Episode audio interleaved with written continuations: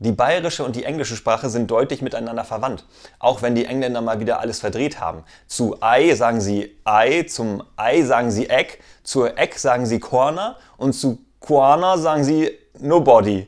Kein Wunder also, dass man sie so schlecht versteht.